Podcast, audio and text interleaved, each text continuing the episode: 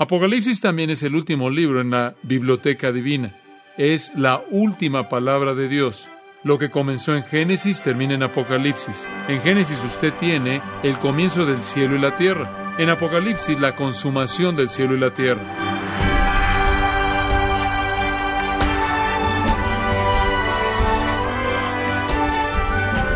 Aunque no sabemos cuándo van a ocurrir los eventos descritos en el libro de Apocalipsis, si sabemos que Dios nos ha dado las palabras de esta profecía para ayudarnos a vivir preparados como si fueran a ocurrir no en un año, no en un mes, ni siquiera mañana, sino hoy mismo. Estimado oyente, puede ser que usted diga, bueno, han pasado dos mil años o un poco más, ¿realmente Dios quiere decir eh, que está cerca?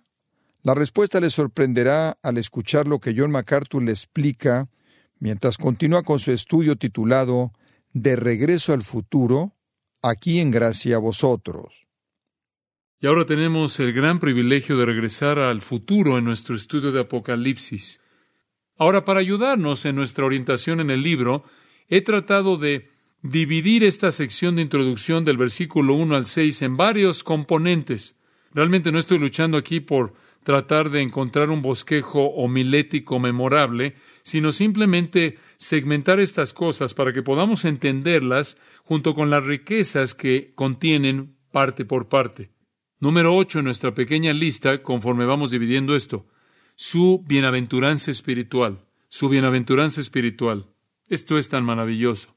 Versículo tres, realmente debería traerlo aquí cada semana, ¿no es cierto? Bienaventurado el que lee y los que oyen las palabras de esta profecía y guardan las cosas en ella escritas, porque el tiempo está cerca. Bienaventurados o bienaventurado. Si usted escucha esto siendo leído y siendo explicado y lo oye con oídos obedientes y le pone atención en su vida, usted va a ser bienaventurado, va a ser bendecido. Esa es la promesa de Dios en este libro. Observe al final del libro, capítulo 22, versículo 7. Y quiero mostrarle una promesa semejante. Versículo 7. He aquí, vengo pronto. Bienaventurado el que guarda las palabras de la profecía de este libro. Al principio está la bienaventuranza, la bendición. Al final está la bendición. Ambas, de principio a fin, la promesa de que somos bienaventurados. Entonces, ¿qué hemos aprendido? La naturaleza esencial del libro es la revelación. El tema central, Jesucristo. La fuente divina, Dios. Los destinatarios específicos, sus siervos, esto es, los creyentes. La naturaleza profética, las cosas que deben suceder pronto. Su entrega sobrenatural viene a través de ángeles. Su agente humano es Juan. Su bendición espiritual se nos indica ahí en el versículo 3, para aquellos que oyen y guardan. Y todo eso es acompañado por un siguiente punto, su urgencia contundente, su urgencia contundente al final del versículo 3, porque el tiempo está cerca, el tiempo está cerca. La palabra tiempo aquí no cronos, eso es tiempo de reloj, tiempo de calendario. Es la palabra kairos, este es tiempo de épocas, eras, de temporadas. La palabra cerca, engus, simplemente significa la siguiente gran época en la historia redentora de Dios, la cual está cerca. Está en el horizonte, es inminente. Note que el capítulo 22, versículo 6 reitera esto. Y me dijo, estas palabras son fieles y verdaderas. Y el Señor, el Dios de los espíritus de los profetas, ha enviado su ángel para mostrar a sus siervos las cosas que deben suceder pronto. Ahí estamos, está cerca, va a suceder pronto. Versículo 10, capítulo 22 dice, el tiempo está cerca. Ahora, como usted puede ver, lo que el Espíritu Santo está buscando hacer es forzar que toda persona en la iglesia, a partir del tiempo en el que este fue escrito en adelante, viva la luz del hecho de que este es el siguiente acontecimiento y debido a que no sabemos cuándo va a suceder, tenemos que vivir como si fuera a suceder en el futuro inmediato. Este no es un concepto que es raro en las escrituras. Dios puede decir que está cerca y sin embargo alguien va a decir, bueno, dos mil años han pasado. ¿Realmente Dios quiere decir lo que dice? ¿Realmente está hablando en serio Dios? Sí, si usted entiende que cerca significa siguiente, y usted entiende en segundo lugar que lo que puede parecer mucho tiempo para usted es un tiempo corto para Dios. debido a que con él un día son como mil años y mil años es un día. Y Santiago 5.8 usa la misma palabra, engus, la misma palabra para cerca. Tened también vosotros paciencia y afirmad vuestros corazones, porque la venida del Señor se acerca. Santiago también lo dijo, dos mil años han pasado, todavía está cerca. De hecho, nunca antes había estado tan cerca como hoy. Romanos 16.20, ¿se acuerda de eso? Esta es una de las grandes promesas. Romanos 16.20 dice, y el Dios de paz aplastará en breve a Satanás bajo sus pies. Táqueos de nuevo, pronto. Bueno, dice usted, dos mil años han pasado. Sí, pero es el siguiente. Y sin embargo, aunque es el siguiente y aunque está cerca, en Lucas 18 encontramos una nota interesante. El Señor dice en Lucas 18, versículos 7 y 8, Oíd lo que el juez injusto dijo. ¿Y acaso Dios no hará justicia a sus escogidos que claman a Él día y noche? ¿Se tardará en responderles? En otras palabras, todas las personas piadosas están clamando por la persecución y la injusticia. Señor, por favor, ven, Señor, por favor, ven, Señor, por favor, ven. Y versículo 8, Jesús dijo, os digo que pronto les hará justicia. Pero, cuando venga el Hijo del Hombre, ¿hallará fe en la tierra? Pronto, ahí está ese mismo concepto. A continuación, rápidamente. ¿Qué quiere decir el Señor cuando dice hallará fe en la tierra? Quiere decir que el periodo de tardanza puede ser tan largo que la gente comenzará a creer que Él no va a venir en absoluto está cerca, es el siguiente, pero podría ser retrasado por tanto tiempo que la gente cuestionará si va a llegar realmente el Señor. Hombre, los burladores realmente realmente aprovecharon eso, ¿no es cierto? No fue solo más que una cuestión de unos cuantos meses cuando estaban diciendo, ¿dónde está la señal de su venida? Él no ha venido, segunda de Pedro, pero él viene. No hay duda al respecto y su venida es el siguiente acontecimiento en el plan de redención. Y no olvide usted este punto, que con el Señor un día son como mil años y mil años como un día. Han pasado dos mil años, esos son dos días para Dios, Él viene. Ahora eso nos lleva a un décimo punto. Esto es maravilloso, todavía en la introducción, su benedicción trinitaria. Francamente, esto es tan abrumador que necesita haber una nota de alabanza desde el principio y vamos a ver eso en un momento. Pero antes de que la alabanza venga, necesitamos ver la benedicción que viene en los versículos 4, 5 y 6. Esto lleva esta gran verdad de la venida de Cristo y nos la vuelve a presentar como lo hizo en el versículo 3 con la idea de bienaventuranza. Versículo 4. Juan, a las siete iglesias que están en Asia. Eso es Asia Menor, Turquía moderna. Siete iglesias ubicadas ahí en la parte occidente de Asia Menor. Son nombradas en el versículo 11. ¿Las ve ahí? Éfeso, Esmirna, Pérgamo, Teatira, Sardis, Filadelfia y la Odisea. Y después viene la salutación o el saludo estándar para ellos. Gracia y paz a vosotros. Y aquí viene la benedicción trinitaria increíble.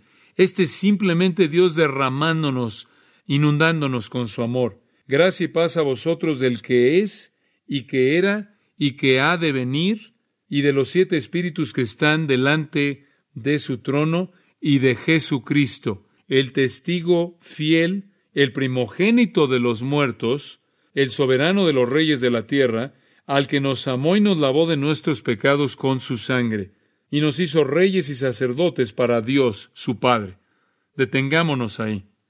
Esta es la Trinidad. Esto comienza con una increíble benedicción de la Trinidad. La benedicción quiere decir bendición. Aquí viene gracia y aquí viene paz de la Trinidad entera a estas siete iglesias y a los verdaderos creyentes que están en ellas y a todos los creyentes verdaderos. Entonces, esta es una carta de amor. Dios le está enviando a usted su bendición. El Espíritu Santo le está enviando su bendición. Jesucristo le está enviando su bendición. Los tres miembros de la Trinidad están enviándole gracia y enviándole paz. Escuche, es su deseo que usted tenga gracia. Es el deseo de Dios, es el deseo del Espíritu, es el deseo del Hijo. Es su deseo que usted tenga paz. Es el deseo de Dios, es el deseo del Espíritu, es el deseo del Hijo. Le prometo una cosa, si ellos se lo desean, lo va a recibir. La bendición de esto. En primer lugar, Dios es identificado. del que es y que era y que ha de venir. Ese es el Dios eterno, la fuente de toda bendición, toda gracia y toda paz. Y no puedo resistir mostrarle algo que es fascinante. Es fascinante. Ve a Dios en dimensiones de tiempo, aunque Él es eterno, porque esa es la única manera en la que podemos entenderlo. Él es eterno, Él era, Él es y Él es por venir, viendo el pasado, el presente y el futuro. Este título es usado muchas veces. Observe de nuevo el versículo 8. Dios de nuevo es descrito como el que es, el que era y que ha de venir, el Todopoderoso. Observe el capítulo 4, versículo 8. Santo, santo, santo es el Señor Dios Todopoderoso, el que era, el que es y el que ha de venir. Capítulo 11, versículo 17. En la segunda parte del versículo. Te damos gracias, Señor Dios Todopoderoso, el que eres y que eras y que has de venir. ¿Qué? Algo pasa, ¿qué es? Que ha de venir. ¿Por qué? El que eres, el que eras y que ha de venir aquí. Aquí lo vemos. Capítulo 16. Esto ya no es futuro. Capítulo 16, observe, versículo 5. Y oí al ángel de las aguas que decía, justo eres tú, oh Señor, el que eres y que eras, el santo. ¿No es eso maravilloso? Él ya vino, entonces ya no tenemos que decir el que ha de venir. Este es el Dios eterno que nos está enviando gracia y paz. Y después Juan pasa al segundo miembro de la Trinidad, versículo 4. Y de los siete espíritus que están delante de su trono. Dice usted, oh, espera un momento, pensé que solo había un espíritu. Lo hay. Dice usted, bueno, ¿por qué hay siete espíritus aquí? Bueno, hay varias respuestas posibles a eso. Uno es que siete es el número de plenitud, y entonces él, se está, él está identificando la plenitud del Espíritu Santo.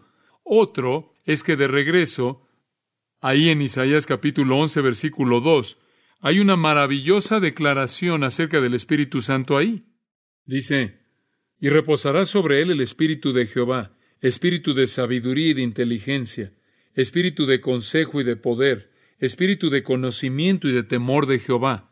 Ahí tiene usted siete aspectos del Espíritu Santo. Él es el Espíritu del Señor, el Espíritu de sabiduría, el Espíritu de entendimiento, el Espíritu de consejo, el Espíritu de fortaleza, el Espíritu de conocimiento y el Espíritu de temor de Jehová, del Señor. Ese es el ministerio séptuple del Espíritu. También es posible que Zacarías podría estar en la mente de Dios conforme se envía este saludo. Zacarías capítulo 4, y no voy a tomar el tiempo para llevarlo a detalle en este texto, pero es posible que la idea de los siete espíritus se remonte a Zacarías capítulo 4, versículos 1 al 10. En el versículo 2, y me dijo, ¿qué ves? Y respondí, he mirado, y aquí un candelabro todo de oro, con un depósito encima y sus siete lámparas encima del candelabro, y siete tubos para las lámparas que están encima de él. Ahora, Aquí está siete candeleros, siete lámparas. En el versículo 10 de nuevo, la idea semejante. Los siete, siete son los ojos del Señor que ven por toda la tierra.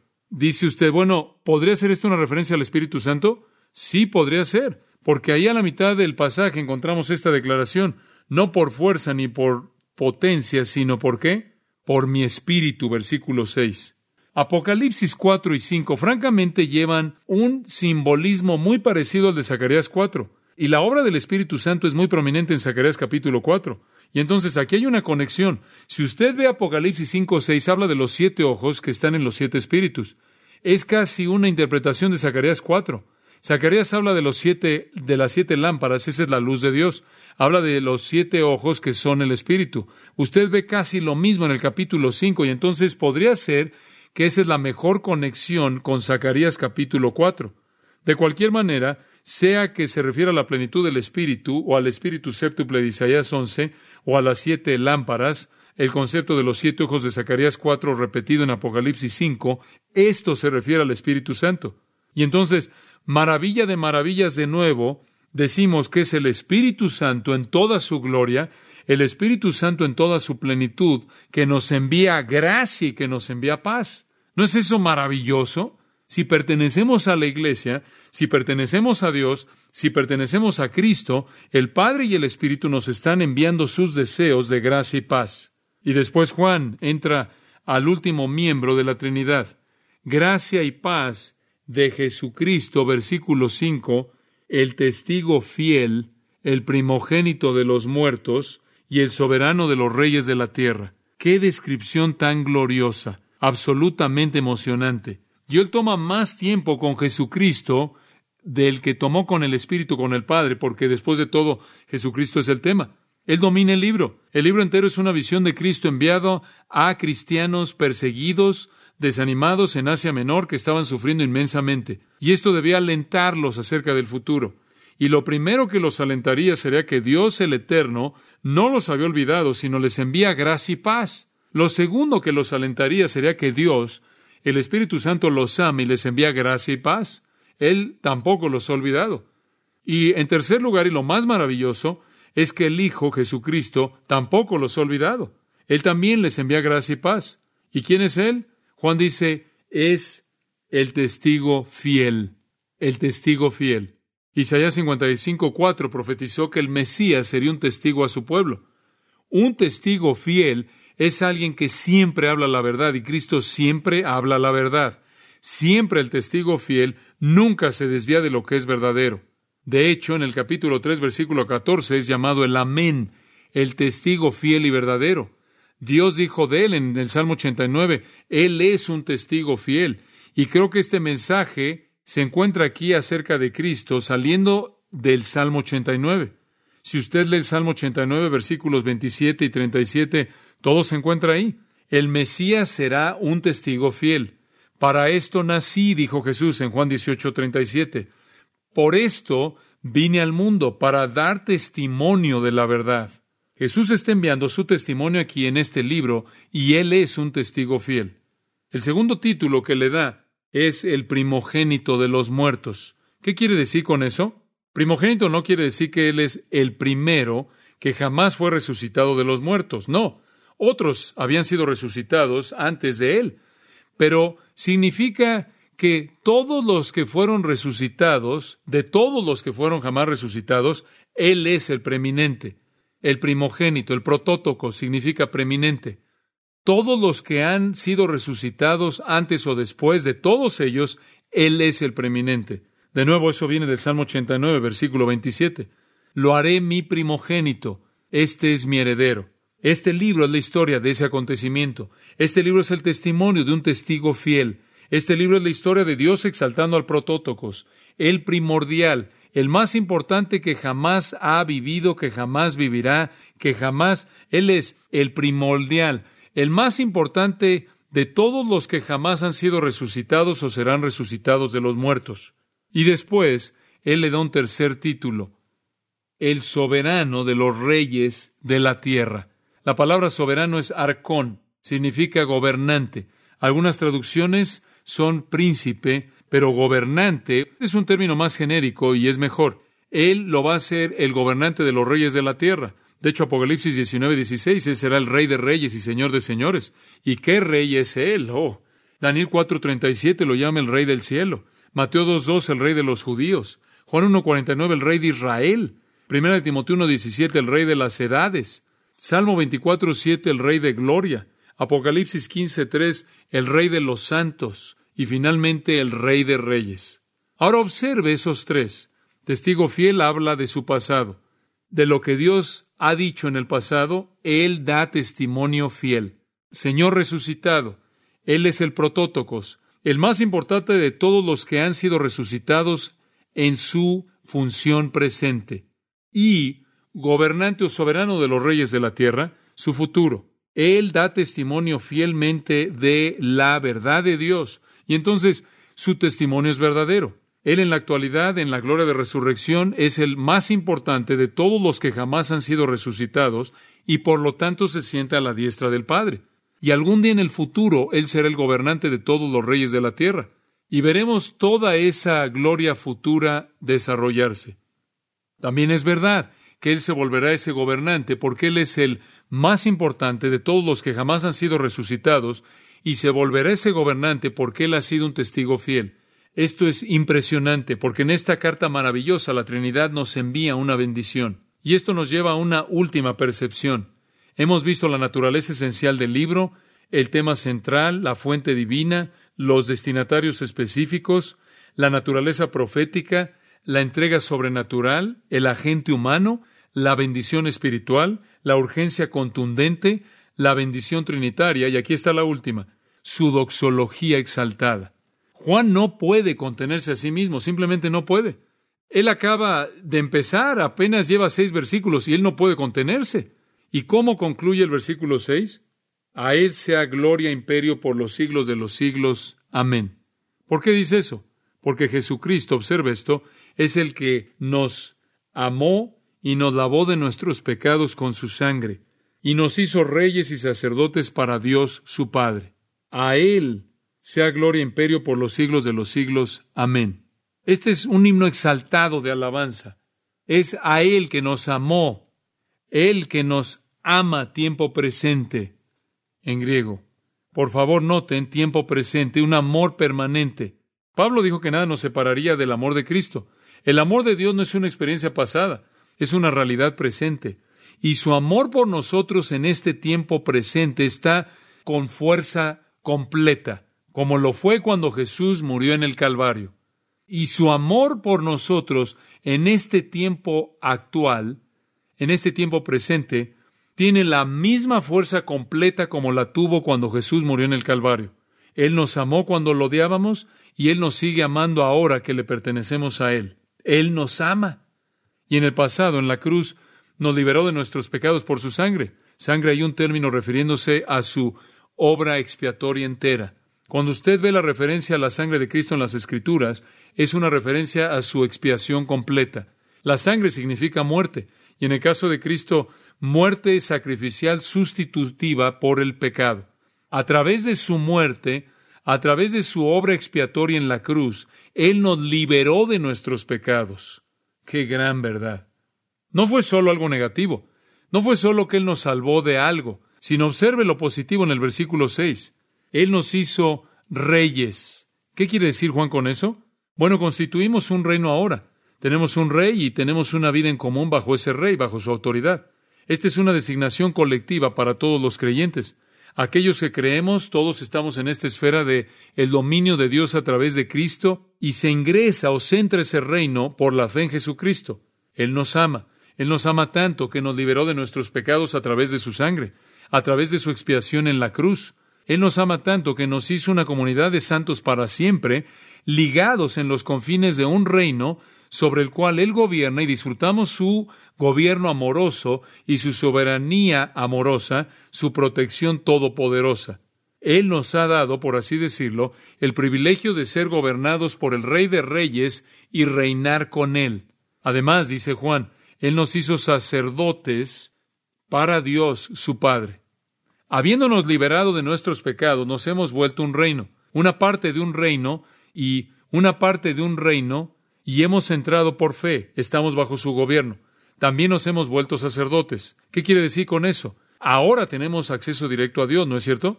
Un sacerdote es alguien que tenía el derecho de entrar a la presencia de Dios. En Israel el sacerdote, y solo el sacerdote, podía entrar al lugar santo. Y una vez al año el lugar santo, en el lugar santísimo donde estaba Dios. Ahora todos somos sacerdotes. Esa es la razón por la que creemos en el sacerdocio de los creyentes. Todos entramos al lugar santo. Todos tenemos acceso a Dios. ¡Oh, qué Salvador tenemos! No es sorprendente que Juan diga al que nos ama y nos lavó de nuestros pecados con su sangre y nos hizo reyes y sacerdotes para Dios su Padre, a Él sea gloria e imperio por los siglos de los siglos. Amén. ¿Qué quiere decir con eso? Él quiere decir esto. El que nos ha dado todo esto tiene el derecho de recibir la alabanza eterna, la gloria eterna y la soberanía eterna. Eso es lo que la palabra dominio significa, imperio.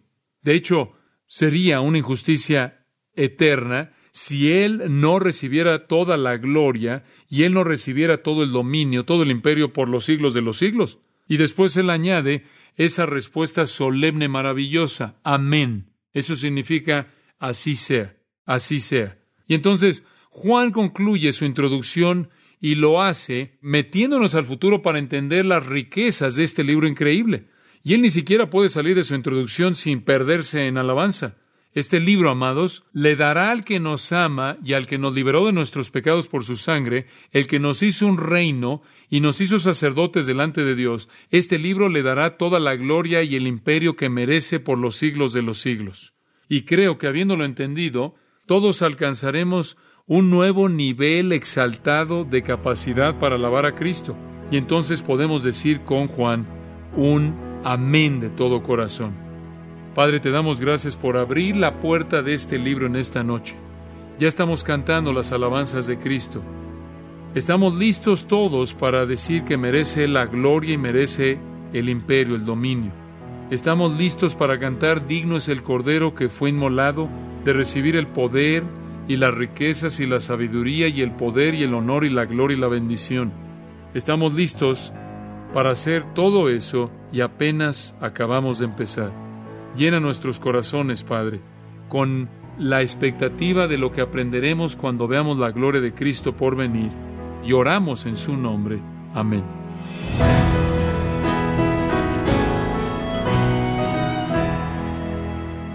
Ha escuchado al pastor John MacArthur ayudándole a entender el eminente retorno de Cristo, mientras continúa su estudio en el libro de Apocalipsis, un libro que revela más que cualquier otro libro de la Biblia la gloria de Cristo. Si desea continuar estudiando este importante tema de la escatología o el estudio de los últimos tiempos, lo invito a adquirir una copia del libro ¿Por qué el tiempo si está cerca?, escrito por el pastor John MacArthur, a través de nuestra página en gracia.org o acudiendo a su librería cristiana más cercana. Estimado oyente, recuerde que puede acceder a todos los mensajes de esta serie completamente gratis a través de nuestra página gracia.org o si lo desea, puede también adquirirlos para compartirlos con sus familiares y amigos. Si tiene alguna pregunta o desea conocer más de nuestro ministerio, como son todos los libros del pastor John MacArthur en español, o los sermones en CD que también usted puede adquirir, escríbanos y por favor mencione la estación de radio por medio de la cual usted nos escucha en gracia a vosotros. Es importante conocer no solo el país y ciudad de donde usted nos escucha, sino también la radio. Para quienes contactan nuestro ministerio por primera vez, pueden solicitar una copia del mensaje de promoción sin costo alguno, un mensaje por oyente únicamente. Si usted vive en los Estados Unidos o Puerto Rico, escríbanos a Gracia Vosotros, P.O. Box 4000, Panorama City, California 91412. O puede escribirnos a través del siguiente correo electrónico radio arroba gracia.org. Esto ha sido todo y en nombre de John MacArthur y del personal de este organismo, queremos darle las gracias por su tiempo y sintonía, invitándole para que nos acompañe en la próxima edición y juntos desatar la verdad de Dios un versículo a la vez, aquí en Gracia Vosotros.